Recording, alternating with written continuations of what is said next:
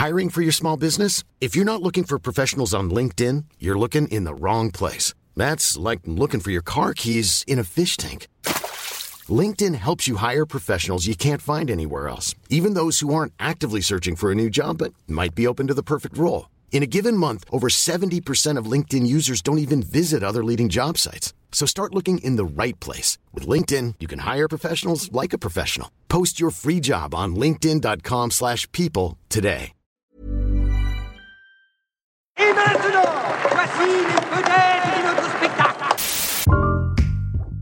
Bonjour, bonsoir à toutes et à tous. Nous vous retrouvons aujourd'hui pour une nouvelle interview à l'occasion de la sortie du successeur ce mercredi 21 février. J'ai eu la chance de rencontrer son réalisateur Xavier Legrand et Marc-André Grondin, l'acteur principal du film. Xavier Legrand, vous le connaissez sûrement pour son premier long métrage à succès Jusqu'à la garde avec Léa Drucker et Denis Ménochet, qui avait reçu 4 Césars, dont meilleur film et meilleure actrice pour Léa Drucker. Pour le successeur, il a fait appel à un acteur important du cinéma québécois, Marc-André Grondin, qui s'était fait remarquer dans la fresque familiale Crazy de Jean-Marc Vallée, avant de tourner en France dans le premier jour du reste de ta vie de Rémi Besançon. Merci aux équipes de Haut et Court ainsi qu'aux attachés de presse du film. Nous avons hâte d'entendre vos retours sur le film et sur cette interview sur nos réseaux sociaux, sur les plateformes de streaming et les applications de podcast. Bonne écoute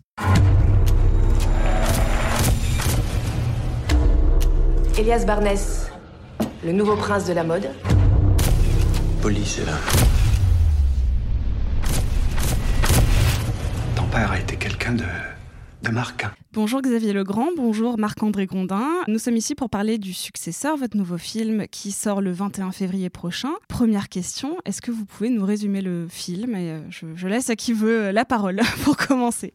Je sais pas, est-ce que tu. Non, mais c'est à toi. hein. Ah, tu crois? Tu crois que c'est vraiment à moi? Résumer le film, eh bien, c'est l'histoire euh, d'Elias Barnès, qui est un, un jeune homme québécois qui euh, s'est établi en France, qui a quitté son pays d'origine, que rien ne le destinait à devenir le directeur euh, artistique d'une grande maison de couture française. Donc, il est le successeur de la maison Orsino, parce que Yann Olivier Orsino vient de décéder, il, le- il le succède à ce poste. Et au même moment, là où le jour où il sort sa première collection, il apprend que son père, son vrai père biologique, euh, vient de mourir et il doit retourner au Québec pour euh, gérer la succession. Mais il s'attendait pas du tout à cet héritage-là. Voilà. Tintintin. Tintintin. Alors qu'il s'agisse du successeur ou de Jusqu'à la garde, on retrouve dans vos films des éléments qui proviennent du cinéma de genre, notamment dans la mise en scène. Donc je voulais connaître pour vous deux votre rapport au cinéma de genre, que ce soit donc en tant que réalisateur, en tant qu'acteur ou même euh, en tant que spectateur. Eh bien, moi, ça, en fait, ça reste un mystère, euh, le- la définition du genre au cinéma. Et en même temps, c'est normal, on a besoin d'avoir des étiquettes pour pouvoir se repérer un peu dans le spatio-temporel des films. Mais je suis pas du tout féru de genre-genre, dans le sens les films d'horreur, c'est pas du tout mon truc. Mais c'est euh, le suspense. Donc le suspense, on le retrouve dans plein de genres différents. Chez Hitchcock, le suspense hitchcockien, bien évidemment, ça a été toute euh, ma, ma culture. J'ai découvert Hitchcock quand j'étais euh, enfant. Et, en même temps, euh, il y a aussi des thrillers dans des faits de société, des sujets de société extrêmement ancrés dans la réalité. Et le genre dans le successeur, pareil, c'est un peu compliqué de le définir. Il est hybride, c'est sûr. Mais j'ai envie de dire que le genre, en fait, euh, à la fois, bien évidemment, je m'en amuse. Il y a quand même dans la réalisation des plans qui font vraiment référence à certains films, même des plans qu'on a vus des millions de fois, parce que c'est familier chez le spectateur. Et en même temps, j'ai envie de dire, oui, alors oui, on dit que c'est un thriller, on dit que c'est un film noir. Alors, euh, un thriller et un film noir, c'est pas pareil. Mhm. Un thriller, on est du point de vue d'une victime. Un film noir, on est du point de vue du criminel. Ben, tout dépend comment on a envie de voir ce personnage Mhm. aussi. Donc, c'est ça qui va définir euh, le genre. Je suis sûr, en tout cas, c'est que c'est une tragédie. La tragédie est un genre quand même qui est sous-exploité au cinéma. On n'en Mhm. voit pas beaucoup des vraies tragédies, dans le sens où euh, c'est la chute d'un homme et on sait de toute façon qu'il ne va pas s'en sortir. Le genre, pour moi, c'est c'est c'est pas une seule définition. Et vous, Marc-André? Ben, si je me fie à, à ce que tu sous-entendais par film de genre, ben, j'ai eu la chance d'en faire plusieurs quand même. Mhm. Même fait un film avec des zombies. Les affamés euh, de affamés, Ambert. ouais. En fait, c'est toujours super agréable parce que, hum, au-delà du rapport que tu peux avoir sur le tournage puis l'expérience de tournage, c'est le rapport au public. Parce que le public vit des émotions physiques quand il voit un film de genre. ils sursautent, euh, ils sont anxieux, ils se rongent les ongles. Il y, a, il y a comme vraiment une réaction physique. Ils sont pas là euh, comme je peux l'être, le lobotomisé à regarder la télé, genre. euh, donc, euh, ils sont donc, engagés. ouais. Ils sont Ouais, engagés exactement. Puis, puis je crois que malgré le fait que j'ai fait plusieurs films de genre, j'ai fait aucun film. Ben, je pense qu'il y a très peu de films qui ressemblent aux successeurs. Mais j'ai jamais fait un film qui a malmené autant le public Mhm. et déstabilisé autant les gens. Et les gens aiment ça. Parce que je m'attendais beaucoup à ce que les gens euh, soient choqués d'être déstabilisés comme ça. Puis je me rends compte que non, les gens ont envie de vivre des émotions au cinéma. Ils ont envie d'être euh, déroutés, de sursauter, de, se poser des questions, euh, de débattre après la projection. Ça arrive pas souvent en tant que spectateur quand tu vois un film, puis tu peux t'obstiner avec quelqu'un sur la fin ou sur le pourquoi de telle chose. Donc, euh, je pense que c'est ça qui est, le plus trippant dans, dans le film de genre. Le personnage d'Elias euh, est un personnage ambigu qui euh, s'est amputé de ses origines jusqu'à son accent pour renaître dans le milieu de la mode. Est-ce que pour vous, enfin en tout cas, est-ce que vous avez choisi ce milieu parce que d'une certaine manière, il est que superficiellement déconstruit dans le sens où il a encore une manière d'imposer des injonctions euh, aux femmes, des dictats de l'apparence, etc. Est-ce que pour vous, il y a un lien, une jumélité entre ce personnage et ce choix? Oui, c'est-à-dire que le, fait d'avoir choisi le milieu de la mode est là pour plusieurs raisons. Il y a d'abord, euh, bah, si on, reprend l'aspect tragique de la trajectoire du film, qui est euh, une référence euh, très directe et indirecte, mais en tout cas une grande inspiration des tragédies comme celle d'Édipe ou Hamlet. Édipe est roi, Hamlet est un prince, donc il y a quelque chose de, de statut. Yann Olivier est mort, euh, c'est Elias, donc euh, le roi est mort, vive le roi. Donc il y a Mhm. déjà l'histoire d'un héritage de quelque chose. Donc je voulais, euh, je, vou- je voulais euh, traduire ça, et il fallait aussi qu'il ait un, un statut qui ne mérite aucune éclaboussure. Du coup, la, sa chute en sera d'autant plus vertigineuse, vu qu'il tombe du 20e étage et pas du deuxième, quoi. Et effectivement, il y a cette, euh, alors que Elias est un homme qui respecte les femmes, Mhm. qui travaille avec elles, qui connaît leur corps et qui ne veulent pas les hypersexualiser. On le voit dans Mhm. la qualité de sa collection. En même temps, indirectement et sans doute inconsciemment, il est contraint de les objectiver. Ce sont des corps qui vont porter ces vêtements. Et elles n'ont pas de prénom, ou alors si elles ont un prénom, mais quand on va choisir laquelle va poser avec lui. Donc oui, c'était intéressant de voir que même quelqu'un qui respecte les femmes et n'est pas du tout un prédateur ou un masculiniste, un dominateur, bah, malgré tout a intégré cette culture que Mhm. les femmes étaient euh, n'avaient pas le même statut que les hommes. ouais. Elles ont même pas de nom de famille. Elles n'ont pas Ouais. de nom de famille, elles ont des prénoms, c'est pas des, même des pseudos. Marc-André, euh, l'un des rôles qui vous a révélé au grand public, c'était dans Crazy de, de Jean-Marc Vallée, qui était déjà le parcours d'un personnage qui questionnait la masculinité familiale. Est-ce que vous êtes allé quand même puiser dans cette euh, expérience cinématographique pour construire le personnage d'Elias ou est-ce que vous êtes parti d'une page blanche? Écoute, euh, ton analyse est meilleure que la mienne. Très bon point. Euh, non, non, non, non, je me suis pas, allé puiser là-dedans euh, du tout. Mais moi, j'ai été très surpris euh, par la, densité, la profondeur qu'a pris le, film durant le tournage. J'ai lu le scénario, j'ai discuté avec Xavier, j'avais ma vision un peu du, récit, j'avais ma vision de où j'allais probablement aller. Je suis assez in- instinctif, donc tant aussi longtemps que je suis pas dans le décor, avec euh, les costumes, la mise en place, euh, je ne sais pas à 100% ce que je vais faire. Mais bon, j'avais une idée, mais j'ai été très déstabilisé pendant tout le tournage. Euh, à chaque fois que j'avais l'impression, un peu, un, un peu comme le public, à chaque fois que j'avais l'impression qu'on se dirigeait à gauche, mais Xavier faisait on s'en va à droite. Et quand je pensais que c'était le fond, il me disait non, non, non, non, le fond est 12 étages plus bas encore. Euh, disons que euh, je croyais connaître les ténèbres avant de rencontrer Xavier Legrand, mais il m'a fait découvrir euh, les vraies ténèbres. Mais non, c'est ça, non, j'ai. euh, Mais en même temps, je crois que c'est des thèmes qui sont d'actualité et qui resteront d'actualité. Euh, je veux pas être défaitiste, mais tu sais, je, je, je sais pas à quel point les choses vont se régler d'une certaine façon. C'est tellement ancré depuis des milliers d'années dans l'homme, cette violence, cette domination, cette... euh, même dans Barbie. J'ai vu Barbie il y a quelques jours, puis je me... à la fin, je me disais, oui, c'est bien beau, c'est plein de, de- bonne volonté, euh, mais est-ce qu'on est capable euh, d'avoir Barbieland où tout le monde est égaux? Je sais pas. Euh, donc, euh, peut-être que Barbie puis le successeur pourraient réussir à, à, Faire un à beau régler, mariage. ouais, ouais, c'est ça, à régler les problèmes euh, Du monde, patriarcat. J'ai envie de dire partout. le film parle beaucoup du non-dit, du cachet, de la fuite, des éléments qui sont pas évidents ni à jouer ni à mettre en scène parce que souvent euh, intimes, donc invisibles. Est-ce que vous avez tous les deux construit et imaginé ensemble la relation précise que Elias a eue avec son père ou est-ce qu'au contraire c'était un tabou?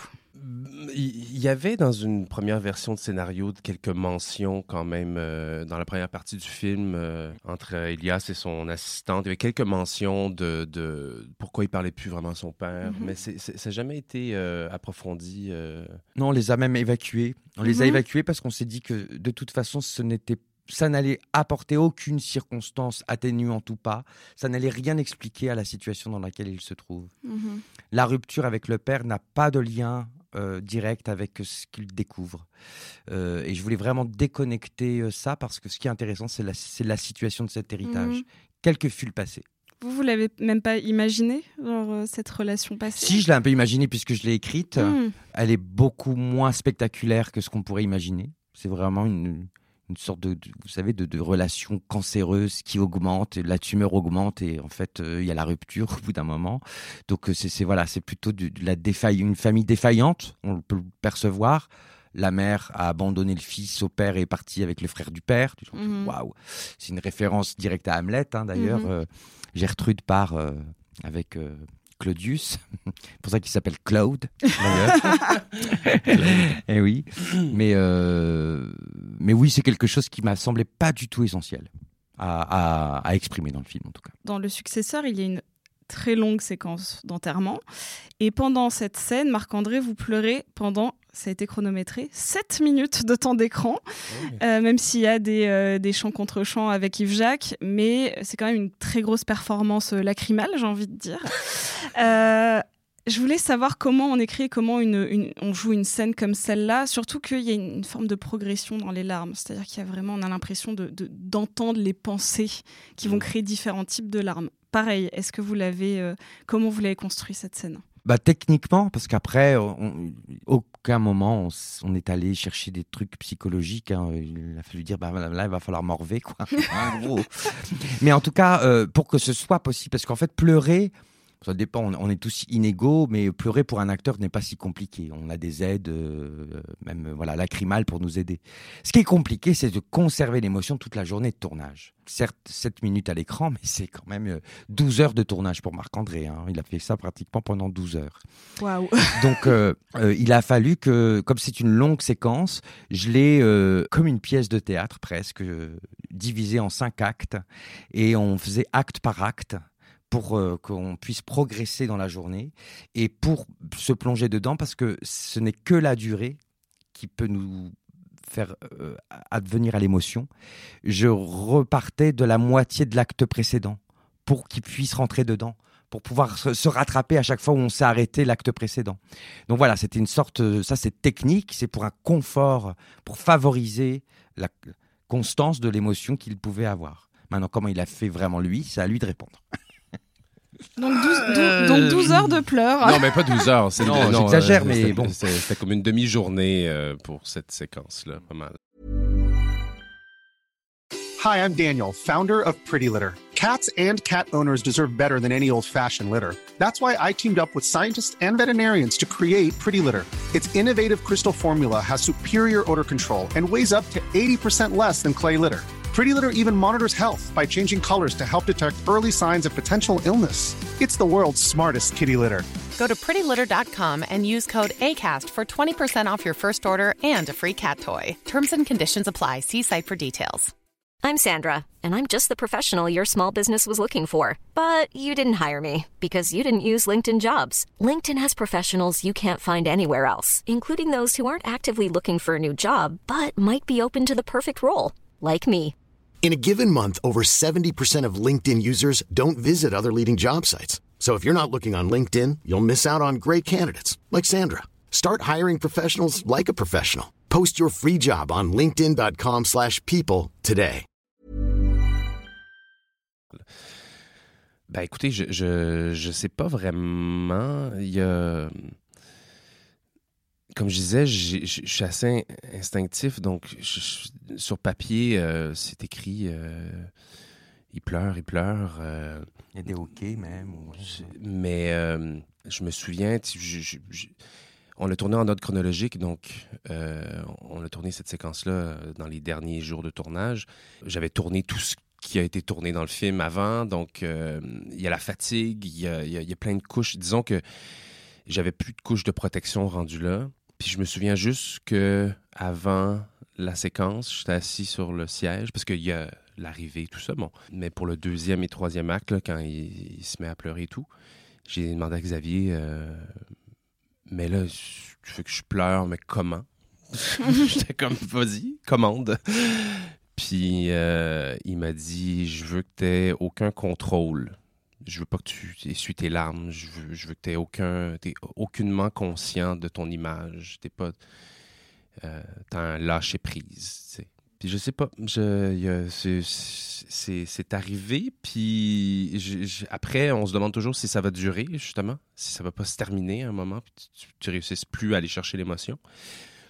Puis, euh, comme vous avez disait, on repartait toujours euh, le plan d'après ou peu importe où le, plus tôt. Donc, on refaisait euh, une bonne partie de la scène. C'est pour ça que c'était long aussi, euh, le, le. Mais, et moi, je repartais, je refaisais monter l'émotion. Et, il, est arrivé un moment où l'émotion était toujours là. Moi, je suis vraiment du genre à. Je peux faire une scène, où je pleure, puis à couper, je fais des blagues, puis. euh, Je, ramène jamais euh, cette émotion-là à l'extérieur de la, prise. Mais euh, après avoir tourné euh, tous les plans de, de cette séquence-là, j'ai- je l'ai dit à Xavier après, j'ai- j'aurais pu aller dans ma loge puis pleurer pendant une demi-heure encore. Il y, avait quelque chose où j'avais ouvert une valve.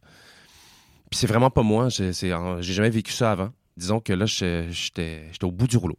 Que- y a, il y a- ce- ce- cette chose un peu particulière dans la scène, c'est qu'on a, on a l'impression ouais, de lire vos pensées euh, et qu'elles sont hyper contradictoires. Euh, on va passer par de la haine, de la Mhm. tristesse enfantine, Dégoût. euh, du dégoût, de la peur. Est-ce que genre chaque type de larme est associé à une émotion? Je sais que ça peut paraître bizarre, mais c'est une... je trouve que c'est une des scènes absolument fascinantes euh, de l'année.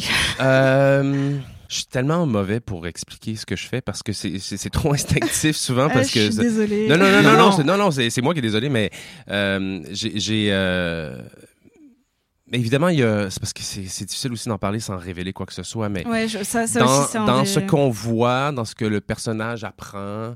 J'étais pas seul, sans musique, sans rien. J'étais assis dans la salle. Ce que, ce que vous voyez, c'était ce que j'ai vécu comme acteur aussi. J'étais Mhm. assis dans la chaise, je voyais ce que le public voit. Et la, la- la chanson jouait aussi. Tout était là.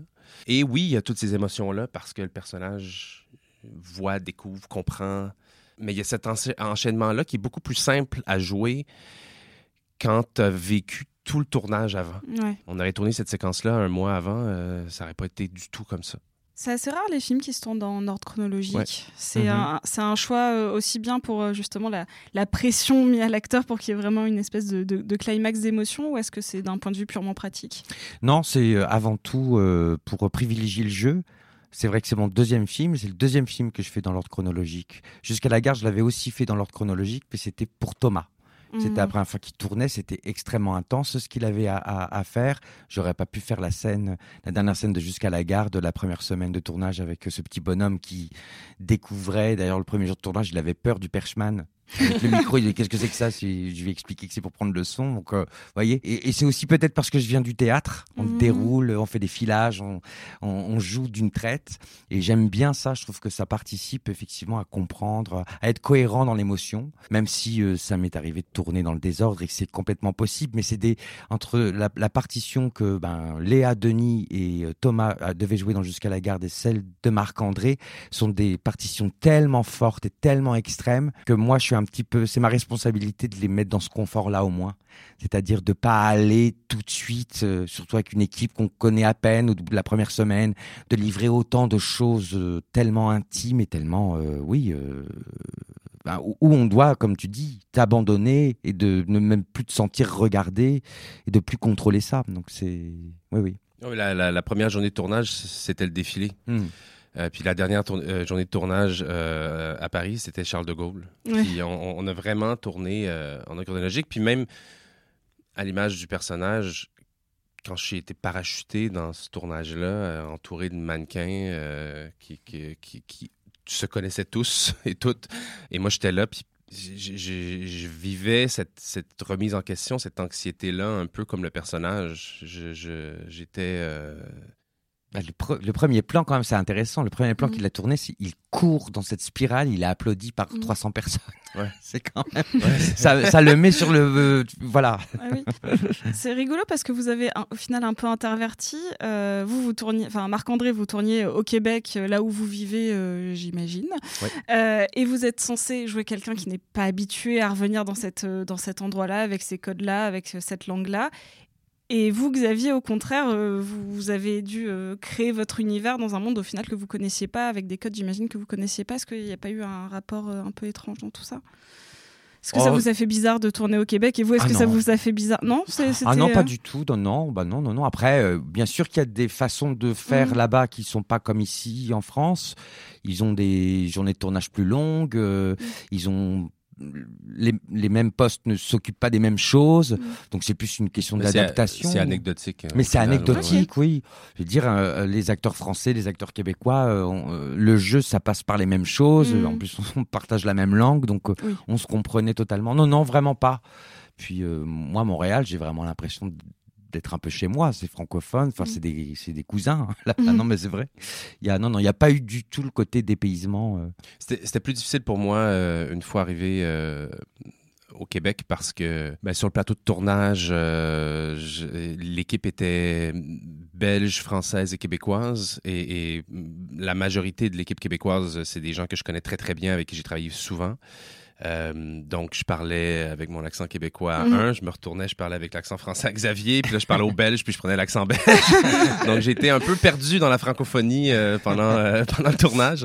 Mais, euh, mais ça a été une belle rencontre d'avoir ces, ces, ces trois façons de faire euh, différentes, mais pareilles. Euh, et, et tout le monde était curieux, un peu de tout le monde. Puis euh, il y avait une, belle camaraderie. euh. Puis on était tous pris dans cette maison-là pendant euh, trois semaines de nuit, euh, à étouffer, à être pris dans, dans, les, dans le décor qui, est petit, avec le, le- dolly, l'équipe. les gens, ils peuvent peut-être s'imaginer que c'était en studio où on avait nos, nos loges à l'extérieur, mais non, non, on était là, puis entre les prises, ben, on s'assoyait par terre comme le personnage. On était vraiment pris dans, dans cette maison-là. On a rarement été euh, aussi heureux de se retrouver dans, une, dans un salon funéraire par la suite. Parce qu'on est passé de la maison au salon funéraire. Donc, euh, Xavier, vous aviez dit en, en interview euh, que vous aviez euh, pensé, avant que de tout perdre, comme un- le point de départ d'une trilogie sur la violence familiale. Est-ce que le successeur fait partie de ce pan, de ce volet sur la violence familiale? Et du coup, est-ce que la suite sera encore sur ça pour créer une trilogie avec Jusqu'à la garde Ou est-ce que euh, votre court-métrage est le premier, puis Jusqu'à la garde le 2, puis le successeur le 3 Bref, vous avez compris la question, même Oui, si oui. c'est confus. Il y a pareil, je viens du théâtre, la trilogie, les trois actes euh, sont là depuis le début. Je crois que euh, voilà. Par contre, cette trilogie a changé de visage. Effectivement, je voulais faire une trilogie sur notamment les violences intrafamiliales en faisant trois courts-métrages. Puis en fait, j'ai juste fait Avant que de tout perdre. Et puis finalement, les deux autres sont devenus Jusqu'à la garde. Mhm. C'est devenu un long. Mais du coup, pour moi, bah, je mets Avant que de tout perdre comme une sorte de de- d'ouverture, Mhm. d'opéra. L'acte 1 est jusqu'à la garde, l'acte 2 le successeur. Et effectivement, je suis en train du coup de faire un acte 3 euh, sur le patriarcat. hein. C'est surtout ça le fil rouge. Dans un autre genre, dans d'autres euh, circonstances, à un autre moment euh, de notre société. Mais oui, oui, je vais clôturer ma trilogie. Incroyable. Euh, et vous, du coup, Marc-André, c'est quoi vos projets pour la suite? Moi, j'ai pas de trilogie euh, en vue. Euh, je sais pas la suite. Ben moi, je, je, je, je, je continue de travailler au Québec beaucoup. Euh, je produis aussi euh, pour la télé. donc, j'ai la chance d'être derrière la caméra. J'adore ça. Puis non, j'ai un emploi du temps très chargé, trois enfants, plein de boulot, donc tout va bien.